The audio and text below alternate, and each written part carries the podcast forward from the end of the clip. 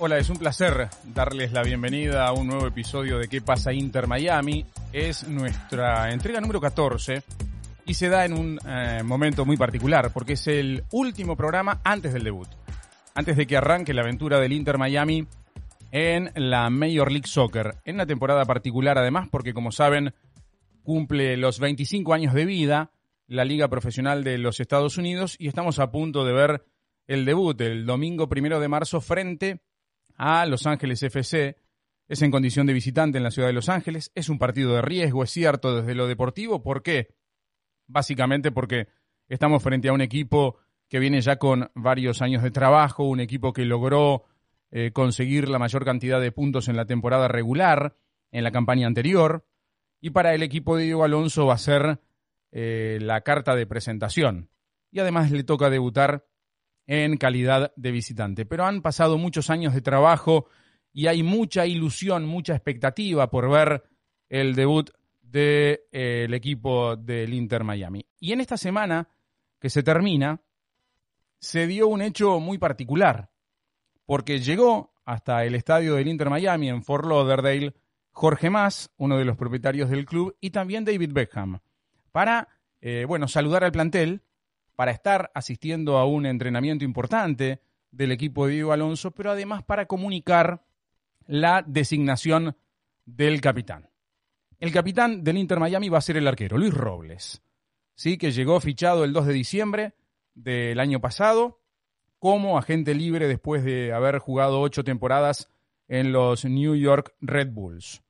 Robles, que fue capitán de aquel equipo en la temporada 2018 y 2019, ha conseguido importantes logros a través de su carrera en la MLS, ganando la Supporters Shield en 2013, 2015 y 2018, y también fue arquero del año de la liga en el año 2015.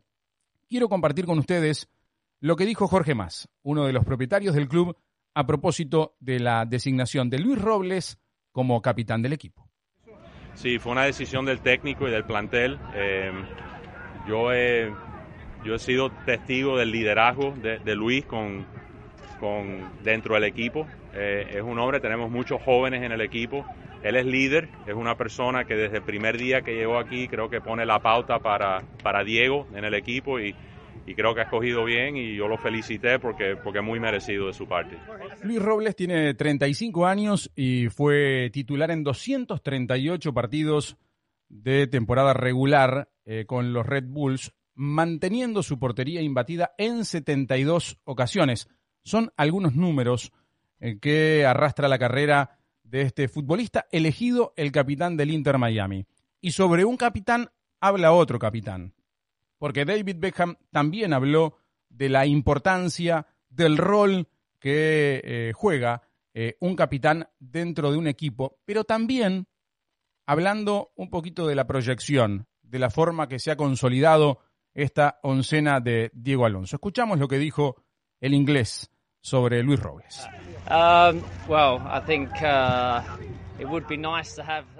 Va a ser un lindo problema tener que verlo lidiar con el peso del trofeo. Uh, es importante para nosotros anunciar un capitán para el club. Es alguien que debe tener experiencia, ser referente del resto y aparecer en los momentos difíciles. Pero sinceramente, en la forma que hemos construido el equipo, mezclando experiencia y juventud, el liderazgo asoma solo en la cancha. Sí, tenemos un capitán, pero en el campo habrá varios capitanes.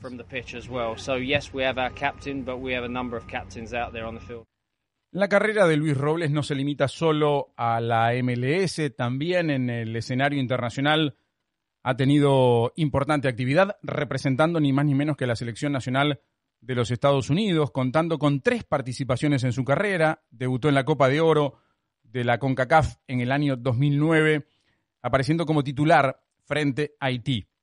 También hay que decir que Robles tuvo un recorrido por el fútbol de la Bundesliga y ahora es uno de los principales protagonistas del Inter Miami. Robles agradeció la distinción de ser designado como capitán, pero también habló hacia toda la gente que ha trabajado en estos años en el club. Pensando en el debut, Robles dice que el equipo no solo va a representar futbolísticamente a los que estén dentro de la cancha, sino también a mucha gente que ha trabajado fuera de ella.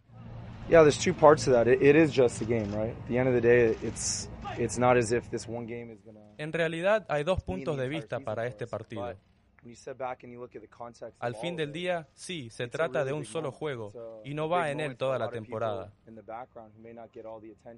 Pero también sabemos todo lo que hay detrás de este momento. Es un gran momento para mucha gente sobre la que no se pone mucha atención porque no salen a la cancha, pero han hecho un trabajo muy duro en todas las áreas, relaciones públicas, ventas, administración. Para todos ellos, esto es un gran motivo de orgullo. Ellos se han comprometido con el proyecto desde el inicio y se han esforzado a lo largo de estos años para apoyar el sueño de Jorge y de David. Cuando estemos en la cancha, no solo vamos a representar al equipo en el campo, sino a toda esa gente que ha hecho un trabajo fantástico.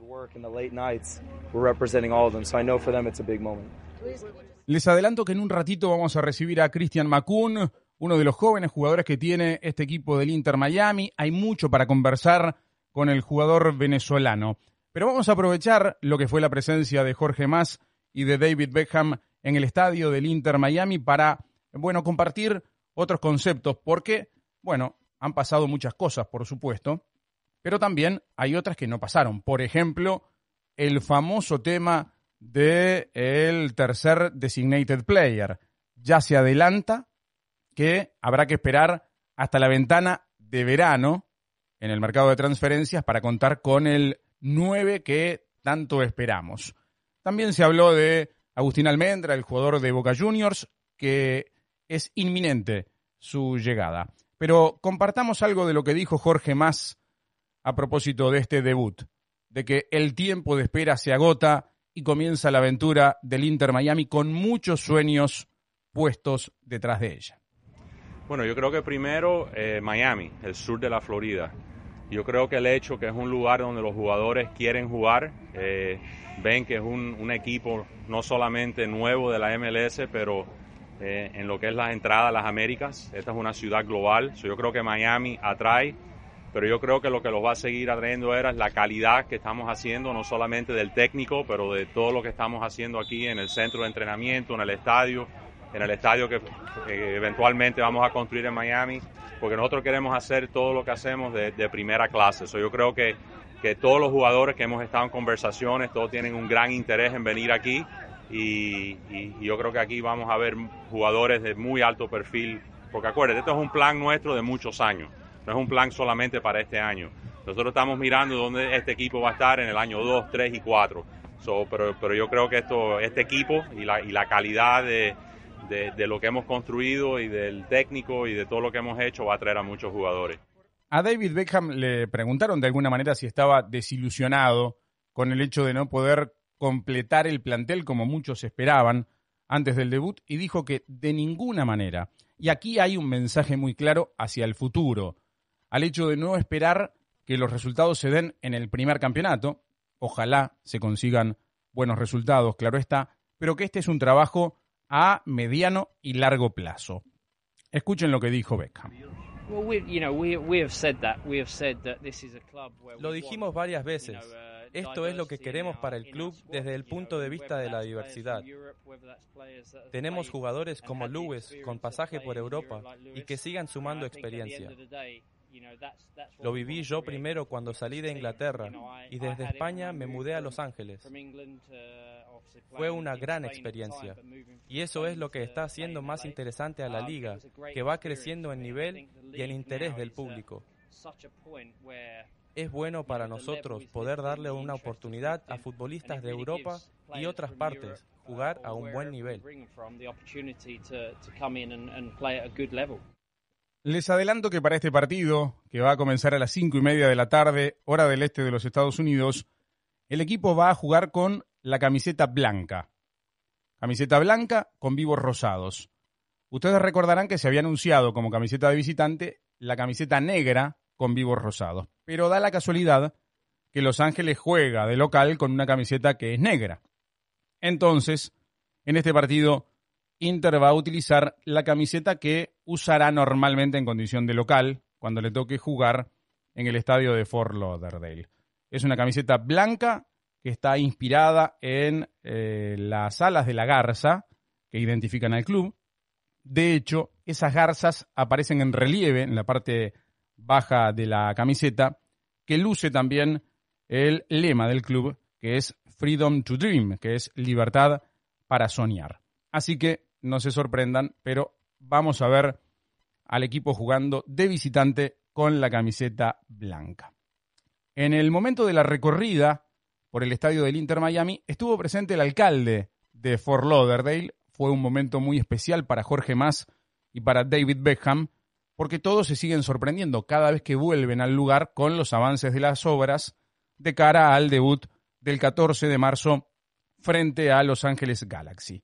Así que hay mucha cosa de la cual sentirse orgulloso eh, por parte de los propietarios del club. Vamos a volver a escuchar algo más de Jorge, el dueño del club. Primeramente, y a esos que me conocen, yo, siempre aspiraba a algo, algo grande, algo mucho más allá de tu, equipo típico de la MLS. Eh, hay unas expectativas enormes para Inter Miami, no solamente en el sur de la Florida, pero alrededor del mundo, porque todo lo que hacemos nosotros es noticia. Eh, y eso es muy positivo y muy bueno. Y yo creo que los jugadores y el plantel va a poder, eh, tú sabes, este año ganar. Aspiramos a obviamente ganar la copa. Eh, esas son las aspiraciones. Pero aspiramos a más allá que eso. Cuando ves lo que estamos construyendo, la cultura que se está estableciendo en el equipo, que es muy importante, es para poder ganar a través del tiempo y que sea un equipo ganador duradero. Nosotros estamos, y yo me siento con Paul y conversamos mucho cómo va a lucir el equipo en el tercer año, en el cuarto año, en el quinto año, para nosotros organizar con los contratos, los jugadores que vamos a entrar y el estilo que Diego quiere, quiere jugar. Pero yo creo que él está muy satisfecho con el plantel, yo estoy muy satisfecho con lo que estamos construyendo aquí, estoy muy embullado para el día 14 ver el estadio lleno, que ya está, ya está vendido y, en realidad que se tenga la experiencia aquí de, de fútbol al más alto nivel. Y así como se ha construido materialmente las instalaciones del club, así como se ha construido el estadio, también se ha construido la base del equipo. Y en ese sentido aparece un nombre que yo creo que hay que destacar permanentemente, que es el nombre de la academia.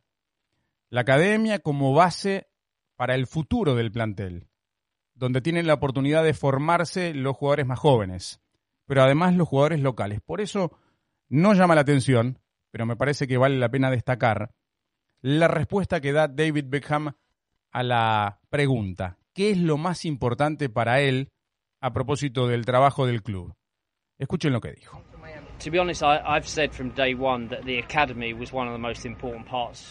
Para ser sincero, y lo dije desde el primer día, la academia es la parte más importante del club.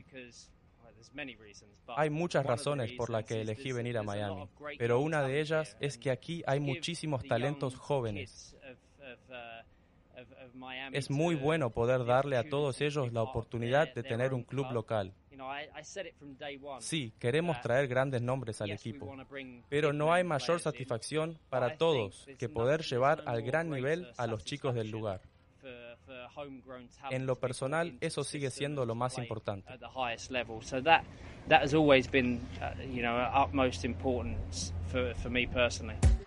Contacto con Eduardo Vizcayar. Bueno, y con Eduardo Vizcayar hoy vamos a hablar lógicamente de lo que es el debut.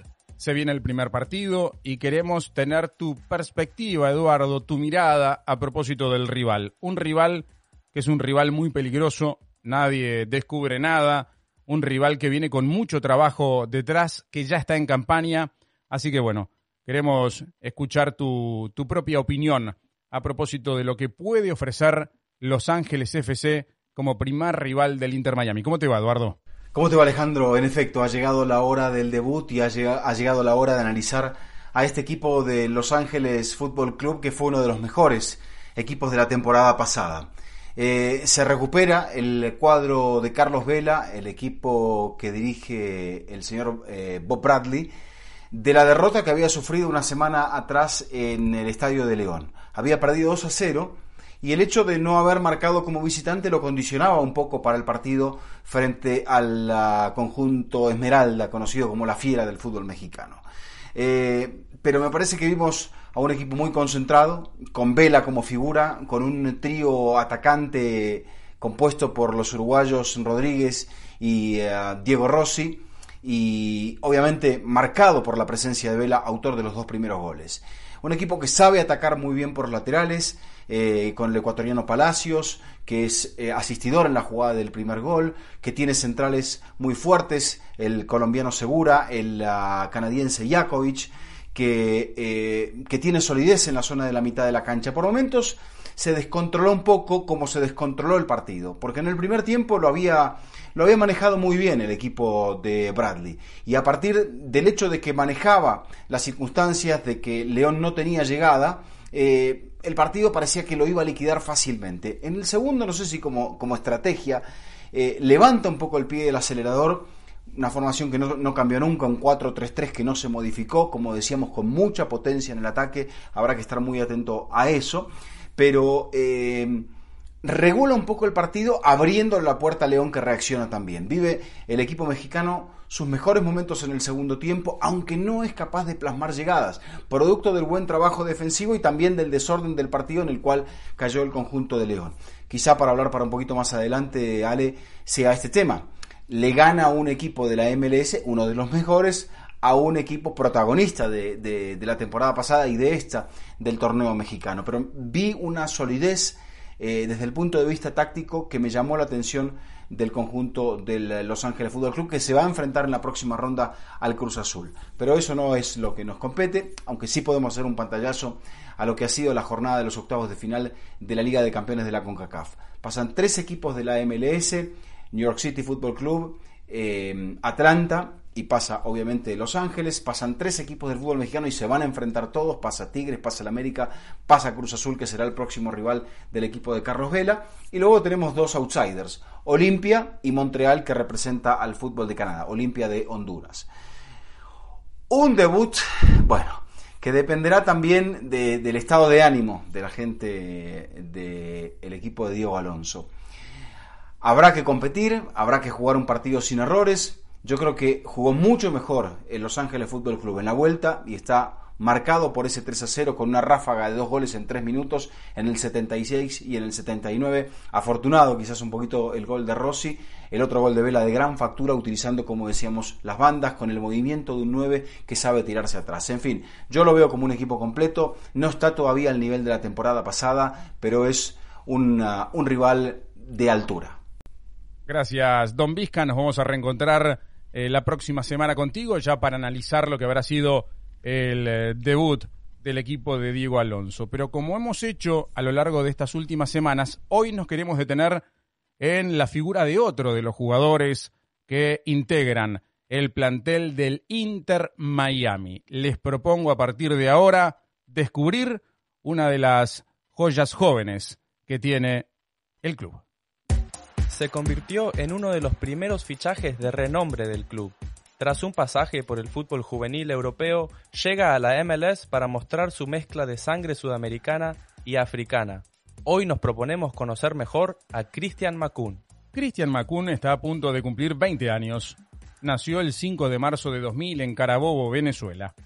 Hijo de un exfutbolista camerunés, lleva el deporte en su ADN. Comenzó su carrera en el humilde Hermandad Gallega de Valencia, y tras un paso por la escuela Seca Sport, llegó al Deportivo Táchira, entonces dirigido por el experimentado entrenador Daniel Farías. Fue así que el joven defensor comenzó a forjar su potencial figura como seleccionado de las Vinotinto juveniles. El resto del camino fue vertiginoso. En 2016 Zamora obtiene su ficha y con ese equipo logra su primer título a nivel nacional.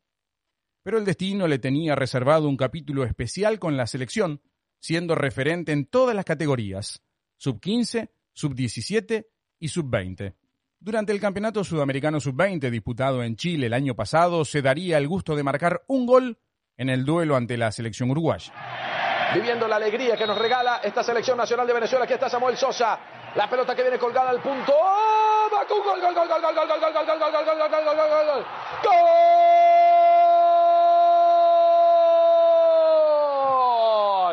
Go!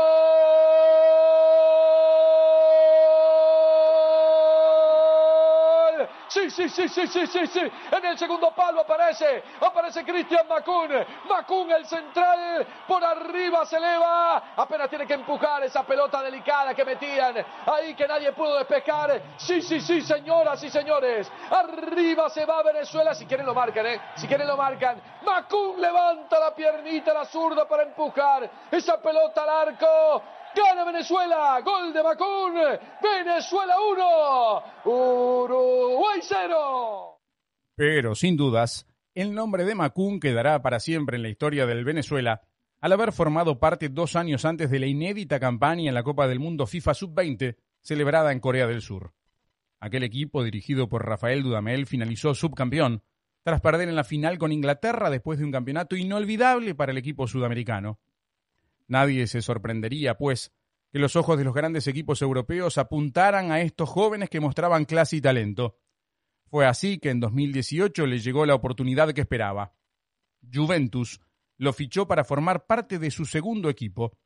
De su experiencia en Europa, de sus ambiciones a futuro y de su llegada antes del cierre del 2019 a la familia del Inter Miami, hablaremos hoy con nuestro invitado central. La entrevista del día. En ¿Qué pasa Inter Miami? Recibimos a Cristian Macun. Es un gusto recibirte, Cristian. Gracias por acompañarnos en este episodio tan especial porque es el, el último antes del debut en la Major League Soccer. ¿Cómo te va? No, bueno, muy bien. Agradecido por, por la oportunidad y el espacio. Bueno, ¿cómo te trata, eh, antes de hablar de lo que se viene, eh, la ciudad de Miami, la nueva vida para un chico eh, que está al borde de los 20 años?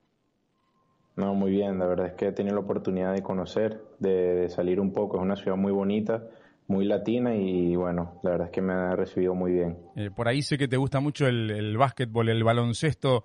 Eh, ¿Ya has ido a ver a los, a los hits o es un programa que tienes pendiente para más adelante?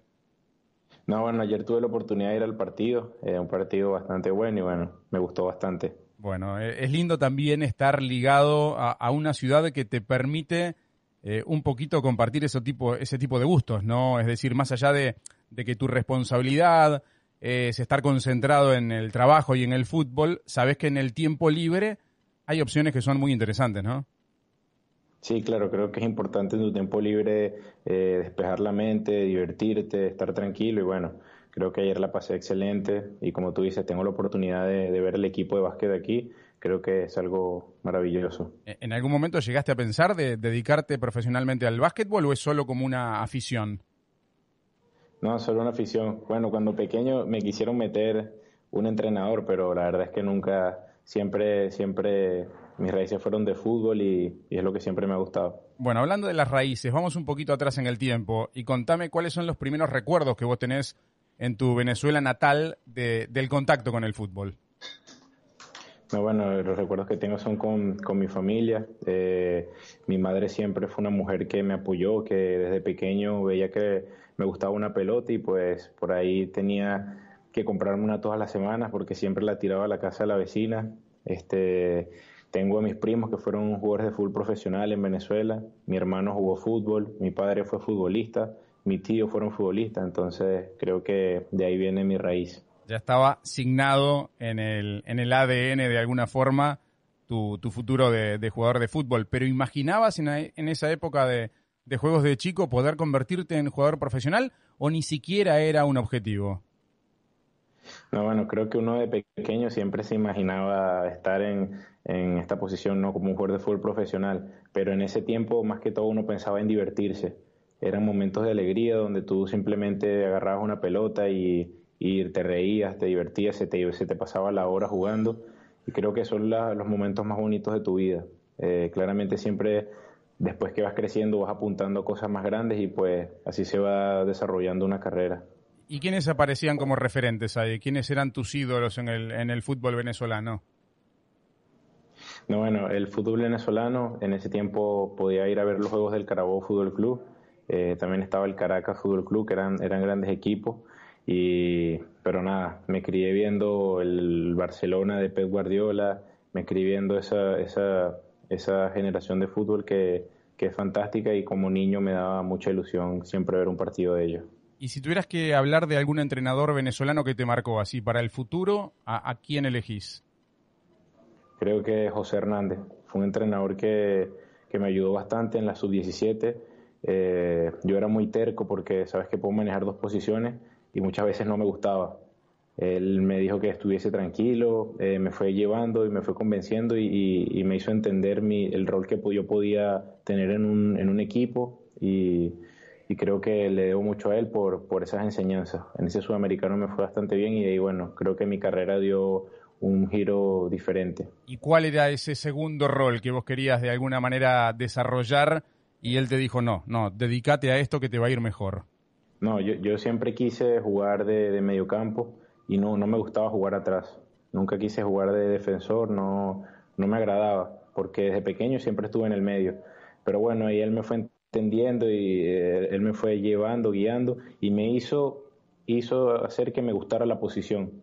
Y de esa manera pude llegar a manejar las dos y bueno, hoy en día no tengo problema en, en, manejar la que, la que sea, no, no me molesta jugar en el medio o jugar de defensor y creo que eso es muy importante para mí, por eso le debo mucho. Eh, hace un ratito repasábamos un poquito en el programa tu, historia personal vinculada al fútbol y por supuesto que las selecciones juveniles de Venezuela aparecen como un faro eh, tremendo para tu carrera, ¿no? Como un referente en todas las categorías, en sub 15, en sub 17 y en sub 20. Y te tocó formar parte de un hito histórico para el fútbol venezolano como fue llegar a la final de una Copa del Mundo de la FIFA en Corea del Sur. La historia se conoce, se perdió la final con con Inglaterra. O sea que ahí se eh, conjugan quizás tu mayor alegría y tu mayor frustración. Quiero que me expliques cómo es eso, ¿no? De meterse en la historia y al mismo tiempo quedarse con las ganas de ser campeón del mundo. Bueno, eh, yo creo que le debo mucho a las selecciones juveniles de, mi país.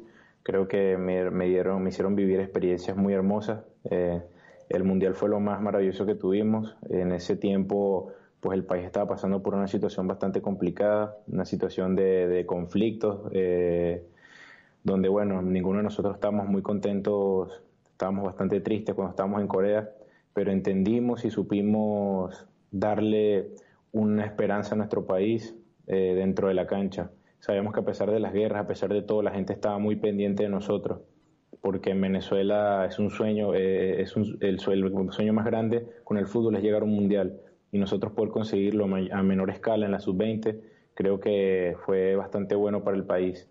Me dejaba sorprendido como estaban pendientes de nosotros y creo que fue una experiencia inolvidable, maravillosa. Eh, es un grupo que, que, muy difícil se vuelva a dar en, una generación. Eh, recuerdo que teníamos partidos tan importantes como una semifinal, unos cuartos de final y veíamos a un grupo tranquilo, un grupo que como si íbamos a jugar entre nosotros, ¿sabes?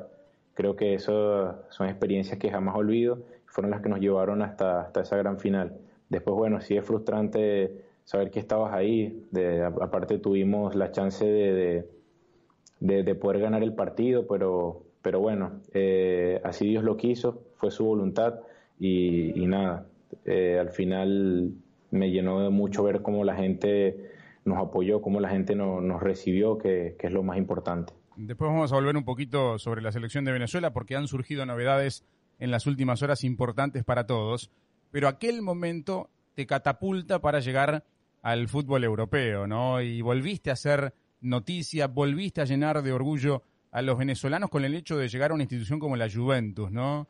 Eh, ¿Cuántas cosas habrán pasado por tu cabeza eh, llegar al fútbol juvenil europeo? Contanos también cómo fue ese momento de tener la oportunidad de estar con, con grandes figuras del fútbol mundial. Sí, bueno, creo que eh, fue otra experiencia maravillosa en mi vida. Como tú bien lo has dicho, pues sí, el Mundial me sirvió de mucho, de mucha catapulta para, para llegar allá.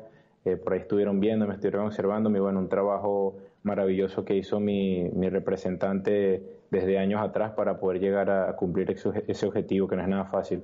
Ir un jugador del fútbol venezolano hasta, hasta niveles tan altos, pues no se ve todos los días gracias a Dios se me dio la oportunidad y bueno, creo que aprendí mucho, crecí mucho como jugador y como persona al ver, al, estar ahí, al entrenar con, con, esas figuras, con esos íconos del, del, deporte, creo que te ayuda bastante y, hoy en día sigo aprendiendo, porque esto es, esto es de día a día, hoy en día pongo en práctica lo que, lo que pude aprender en, en la Juventus. ¿Cuántas veces tus amigos o tus familiares te preguntaron, ¿y cómo es cristiano?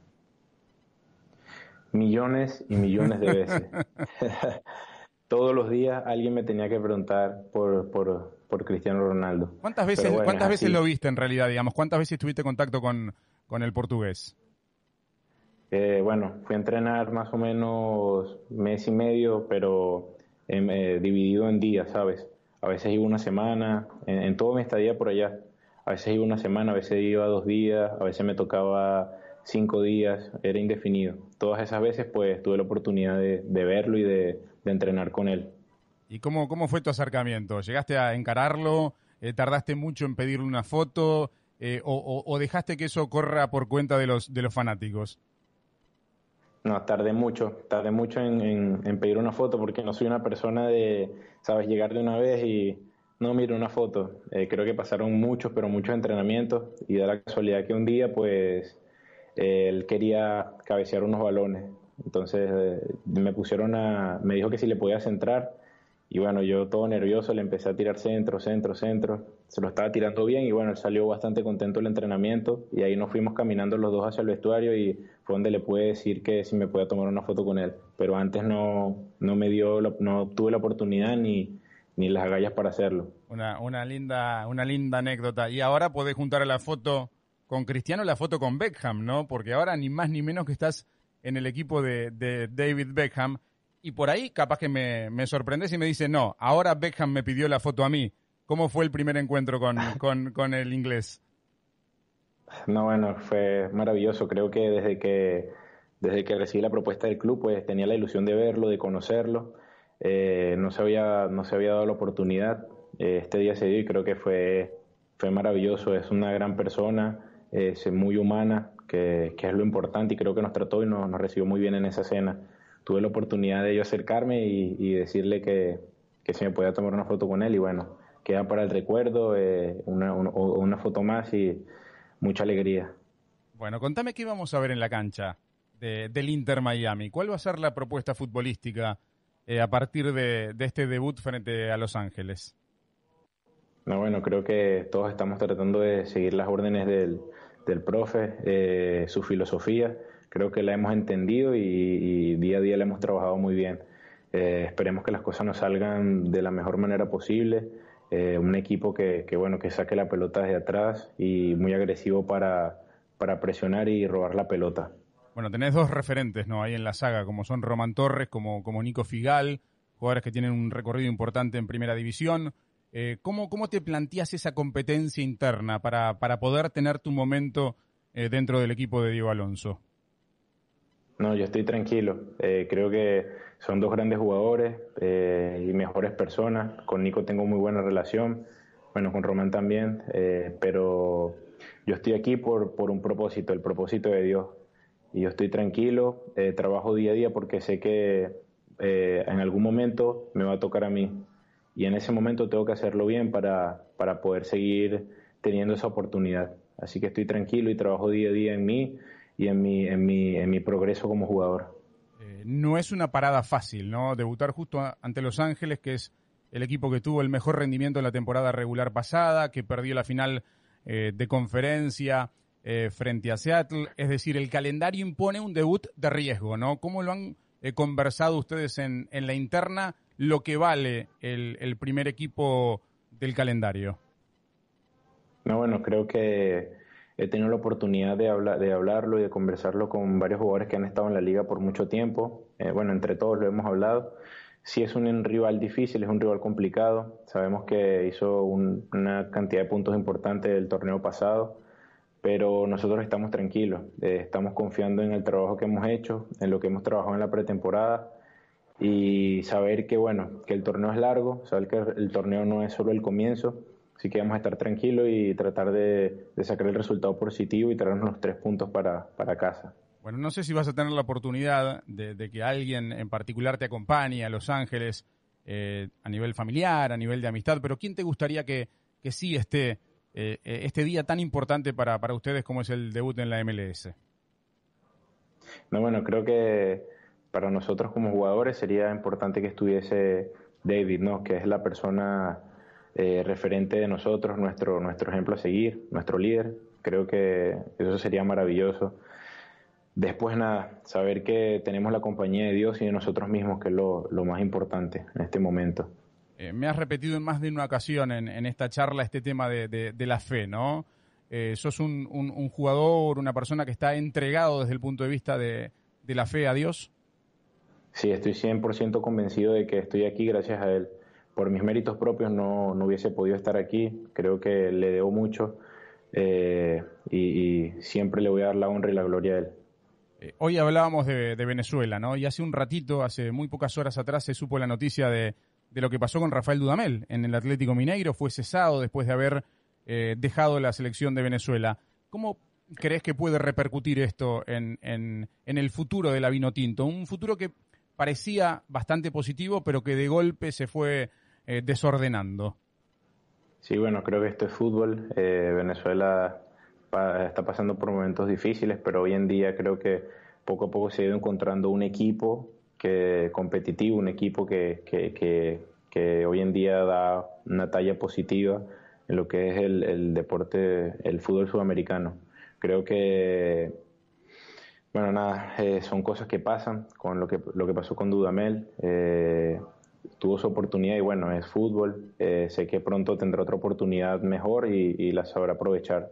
Bueno, y vinculando tu país con la MLS, hay un referente importante, ¿no? Como es eh, Joseph Martínez. En ese sentido, eh, hay un camino para, para continuar en la liga. Sé que con roles distintos, ¿no? Pero por ahí tenés una, una guía a seguir. Sí, bueno, creo que es importante. Joseph eh, le abrió las puertas a muchos venezolanos en esta liga. No solo está él, hay, varios que son compañeros, amigos míos, muy cercanos.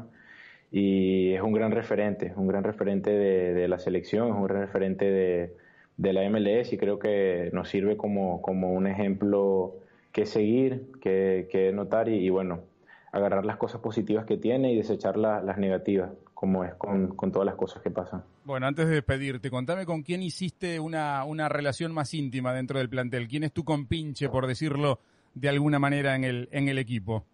No, eh, Figal. Creo que Sí, desde el principio nos hablamos y bueno, nos entendemos bien, somos compañeros de habitación, eh, nos la pasamos juntos, incluso ayer fuimos al partido de básquet juntos, eh, nos, llevamos muy bien y bueno, eso es importante, tener un buen compañero dentro, dentro del equipo. Bueno, Cristian, la verdad que ha sido un placer eh, compartir esta charla contigo, desearte lo mejor para lo que viene.